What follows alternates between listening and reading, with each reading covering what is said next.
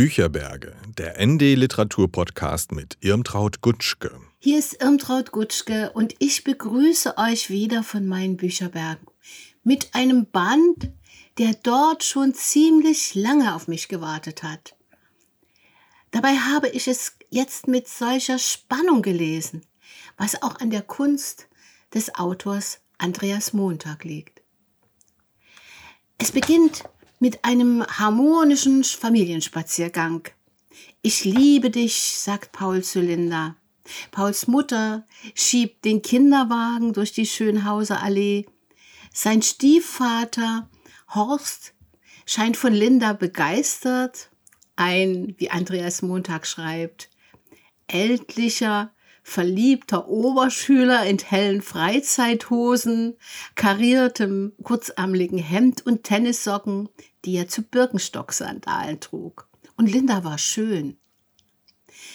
Ein enges Gesicht mit hohen Wangenknochen, mit langem schwarzen Haar. Glückliche Menschen heißt das Buch. Andreas Montag lebt eigentlich in Halle, aber hier hat er viel Berliner Flair mit hineingebracht. Glückliche Menschen? Mitunter sagen Paul und Linda auch, dass sie glücklich sind, scheinen aber dabei irgendwie einen zweifelnden Gesichtsausdruck zu haben. Vor einiger Zeit habe ich den Roman Schön ist die Nacht von Christian Baron gelesen. Seine zwei Großväter kamen in Kaiserslautern auf keinen grünen Zweig und seine Eltern auch nicht, wie er es in seinen Erinnerungen ein Mann seiner Klasse beschrieben hat. Beim Lesen dachte ich damals, dass es so etwas in der DDR nicht gegeben hat. Mietschulder wurden nicht aus der, aus der Wohnung geworfen. Wer aus dem Gefängnis kam, wurde an eine Arbeitsstelle vermittelt. Die Leute achteten mehr aufeinander. Aber ärmliches, unglückliches Leben gab es auch. Pauls Mutter wurde von ihrem Mann betrogen und alle wussten es in dem Thüringer Dorf. Wenn die Kinder nicht wären, sie würde das Gas aufdrehen, hatte sie im Beisein von Paul gesagt, der nun, ein erwachsener Mann inzwischen, wie unabsichtlich die Brust einer fremden Frau berührt. Grünäuglein. Paul sieht den Mond an, als sähe er ihn zum ersten Mal, während die Schöne ihn mit einem Lächeln betrachtet, wie einen seltsamen, feucht schimmernden Stein, der einem am Meer plötzlich zu Füßen liegt und den man behalten will, vielleicht. Immer wieder finden sich im Buch solche schönen Sätze, Sehnsüchte. Unvermittelt mischen sie sich mit bitterer Erinnerung. Bei Paul an die Kindheit im Dorf. Abend für Abend schlich der Junge in die Küche. Spät, wenn die Mutter schon längst in ihrem Zimmer war, und sah in der Küche nach, ob am Herd alles in Ordnung war. Da schleppen zwei ihre schwierige Kindheit mit sich herum. Denn Linda ist auch nicht gerade glücklich aufgewachsen. Um die Neubauwohnung an der Storkower Straße in Berlin mit drei kleinen Zimmern und laut hätte manch einer sie vielleicht beneidet. Denn Wohnungen alle bezahlbar waren auch in der DDR ein knappes Gut. Aber Linda wollte da nur raus. Afrika, Südamerika, Indien, Hauptsache weit weg. Weil das Leben der Mutter irgendwie peinlich war. Ihr Vater war Kolumbianer gewesen und verschwunden, bevor sie geboren worden war. Als Kind hat sie es wohl mitbekommen, wenn die Mutter abends einen Liebhaber empfing. Zitat eine Wolke aus Parfüm, Alkohol, Zigarren, Rettenrauch und Schweiß zog ins Kinderzimmer. Psst, der Mann sollte leise sein, bevor, sie dann lauter werden würden. Das fällt Linda wieder ein, während sie den Mogul beobachtet, der sich diskret auszieht, um dann nackt in sein Schwimmbecken zu springen. Ja, der Hausbesitzer, den sie Mogul nennt, hat im Penthouse eine riesige Wohnung und ein Schwimmbecken dazu. An diesem Abend hat er Linda zu sich eingeladen, um ihr ein Angebot zu machen. Der Autor dieses Buches lässt es erst einmal im Dunkeln. Und auch ich werde es jetzt nicht alles verraten. Es ist ein lukratives Angebot, bei dem sie finanziell ausgesorgt haben würden. Aber Linda weiß nicht, ob sie so leben möchte. Sie weiß allerdings auch, dass sie das schwerlich ablehnen kann, denn so eine Chance bekommt sie nie wieder. Eigentlich ist sie ja Musikwissenschaftlerin, ohne Abschluss, die bis zuletzt, als das Baby kam, in einem Café gekellnert hatte. Und Paul ist Hausmeister, weshalb sie beim Mogul mietfrei wohnen dürfen, wobei seine Sehnsucht der Musik gehört. An dem besagten Abend, als Linda in den obersten Stock fährt, der Aufzug ist nur per Zahlencode zu bedienen, geht er in die Kneipe, wo er auch seine Gitarre deponiert hat. Die Hofkaschemme seines Freundes Robin, Robins Garten. Was wird wohl zukünftig daraus werden, wenn man bedenkt, dass der Berliner Stadtbezirk Prenzlauer Berg immer angesagter und immer teurer wird? Eigentlich haben Linda und Paul ja wirklich Glück, dass sie dort sicher wohnen können und ein Kind haben sie, das offenbar recht pflegeleicht ist. Denn sie können es an diesem Abend getrost bei Pauls Eltern lassen, die zu Besuch sind und auch mal Geld rüberreichen.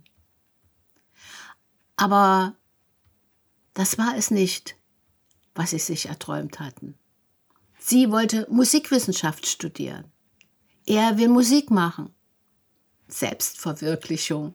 Wie viele junge Leute drängt es in kreative Berufe und dann bilden sie eine eigene, prekäre Schicht, weil sie einfach zu viele sind. Irgendwann schon sehr spät wird Linda heimkommen und Paul nicht vorfinden. Sie wird einschlafen und einen seltsamen Traum haben. Mit der Mutter ist sie in Teresin, in Theresienstadt. Und es enthüllt sich die Vorgeschichte der Mutter. Die schöne Mutter damals, eine ständig betrunkene ist es, Frau ist aus ihr geworden. Linda ekelt sich vor ihr. Nur ein einziges Mal hat die Mutter ihr Enkelkind zu sehen bekommen. Der Autor ist ein Meister darin, etwas anzudeuten, die Fäden der Handlung zu verwirren und unversehens wieder aufzunehmen. Bisweilen musste ich an E.T.A. Hoffmann denken, wie Andreas Montag diese Nacht in Berlin beschreibt. Das ist ein bisschen weit hergeholt, ich weiß. Aber kommt einem der Kneipengast, den alle Professor nennen, nicht ein wenig seltsam vor? Wie Andreas Montag in dieser Nacht ganze Schicksale unterbringt, ist grandios. Wie kunstvoll er Wirklichkeit an Traum grenzen lässt. Hat Linda denn keine Angst vor Mogul? Und dieses Grünäuglein, wie landet Paul in ihrer Wohnung? Wie wird er gebieterisch von ihr angezogen? Und wie macht er sich wieder frei? Wieso fällt ihm dann noch Melanie ein? Wieso kann er sie plötzlich nackt vor sich sehen? Hexensabbat, kichert der Professor. Ein rätselhafter Mann wirklich. Er trägt jetzt einen grauen Anzug, nicht billig, ein schwarzes Shirt unter dem Jackett, Turnschuhe von Adidas, die Haare flott nach hinten gekämmt. Wer bist du? fragt Paul, während der Mühe hat, mit dem Mann Schritt zu halten. Ich bin immer der, der ich jeweils bin, sagt der Professor und grinst von einem Ohr zum anderen. Das wirst du hoffentlich noch verstehen lernen. Zitat. Vielleicht sind Zeit und Raum tatsächlich außer Kraft gesetzt. Und erst recht Hinter jener Tür, durch die der Professor ihn geführt hat, in der Ostberliner Zockerspelunke am S-Bahnbogen, hinter der Münzstraße, zwischen Dönerimbiss und Hipstercafé, einen Steinwurf entfernt von Franz Bieberkows Alexanderplatz. Polizisten und Proleten sind hier unterwegs. Ulbricht und Adenauer, Taschendiebe, Touristen und Teenager, Vertreter und Verräter, Spione und Spitzel, Supermann und Stasimann, Heilige und Huren. Was für eine Nacht. Und wie mitreißend Andreas Montag sie beschreibt. Später wird Paul sich am Neptunbrunnen die Seele aus dem Leib kotzen. Er wird auch einen Antrag bekommen und das wird ebenso zynisch klingen wie bei Mogul, der Linda ironisch eine Romantikerin rennt. Von einem Laden in Moabit erzählt er, wo die Post abgeht, alle nackt. Die haben getanzt und Pillen geworfen und gefickt wie die Karnickel, sagt er. Glückliche Menschen.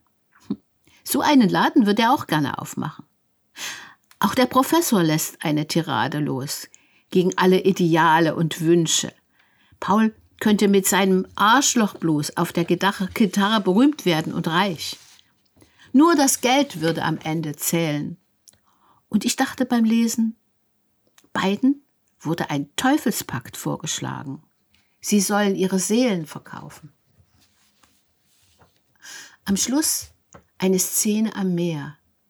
Die beiden hatten ja vor, an die Ostsee zu fahren. Kapitalismus ist auch Scheiße, hat Paul gesagt. Diesen einen Satz, sonst nichts. Seitdem schweigt er, liegt am Sand, im Sand starrt in den makellos blauen Himmel und schweigt. Linda sitzt neben ihm, den Kopf abgewendet, wie die junge Frau auf Walter Womakas Gemälde am Strand. Nur, dass sich Paul eben nicht wie der junge Mann auf dem Bild neben dem Mädchen aufstützt und es forschend betrachtet.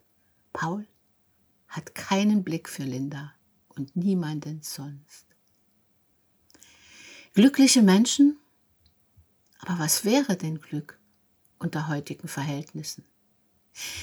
Die Erzählung wird euch packen und nachdenklich machen. Ich sage nochmal, wie das Buch heißt. Andreas Montag, Glückliche Menschen, erschienen im Quintus Verlag, 112 Seiten, gebunden 20 Euro. Und freut euch auf das nächste Mal von einer neuen, einem neuen Podcast auf das.de slash Bücherberge. Und ja, ich denke mal, das nächste Mal wird es wieder etwas ganz anderes sein.